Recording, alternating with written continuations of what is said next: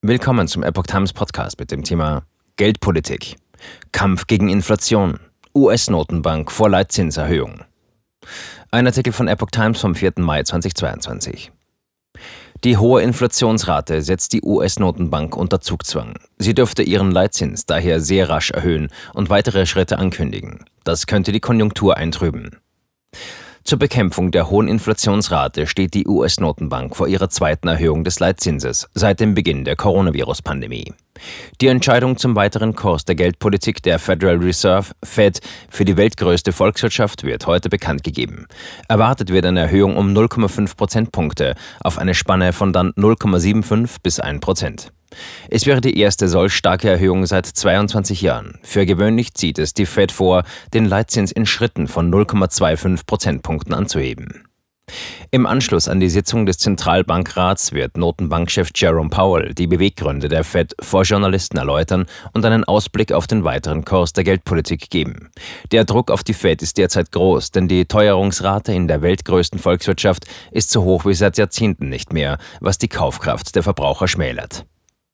Weitere Schritte erwartet. Analysten rechnen in diesem Jahr noch mit mehreren weiteren Zinsschritten. Auch will die Fed ihre infolge der Corona-Notprogramme auf rund 9 Billionen US-Dollar angeschwollene Bilanz rasch reduzieren, was den Märkten weitere Liquidität entziehen würde. Analysten erwarten an diesem Mittwoch Details zum geplanten Abbau. Paul hatte Ende April relativ klar signalisiert, dass bei der Sitzung des Zentralbankrats mit einer Erhöhung von 0,5 Prozentpunkten zu rechnen ist. Es sei angesichts der hohen Inflationsrate und robusten Konjunkturentwicklung angemessen, ein bisschen schneller vorzugehen, sagte Paul. Das Ziel sei es, die Werkzeuge der Zentralbank so einzusetzen, dass sich Angebot und Nachfrage wieder anpassten und die Inflation zurückgehe. Die Konjunktur solle sich in einer Weise abkühlen, die nicht einer Rezession entspreche. Der Balanceakt werde nicht einfach sein, sagte er. Es wird eine große Herausforderung sein. Wir werden unser allerbestes geben, um das zu erreichen, versprach Powell. Erhöhungen des Leitzinses verteuern Kredite und bremsen die Nachfrage. Das hilft dabei, die Inflationsrate zu senken, schwächt aber auch das Wirtschaftswachstum.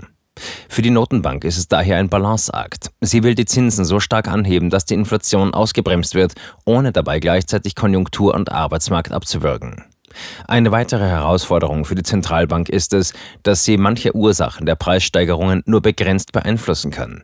Die Unterbrechungen globaler Lieferketten und steigende Energiepreise etwa reagieren nicht direkt auf den Leitzins. Auch die Folgen des Kriegs in der Ukraine oder neuer Corona-Lockdowns in China für die Teuerungsrate in den USA kann die Fed kaum kontrollieren. Erhöhung zuletzt vor 22 Jahren. Die Fed hatte den milliardenschweren Ankauf von Wertpapieren im März eingestellt und ihren Leitzins erstmals seit der Corona-Krise um 0,25 Prozentpunkte angehoben.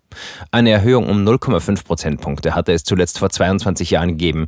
Damit stieg der Zinssatz im Mai 2000 auf 6,5 Prozent, kurz vor dem Platzen der Internetblase, deren Folgen ab 2001 zu einer Reihe von Absenkungen des Leitzinses führten. Die Fed ist den Zielen der Preisstabilität und Vollbeschäftigung verpflichtet.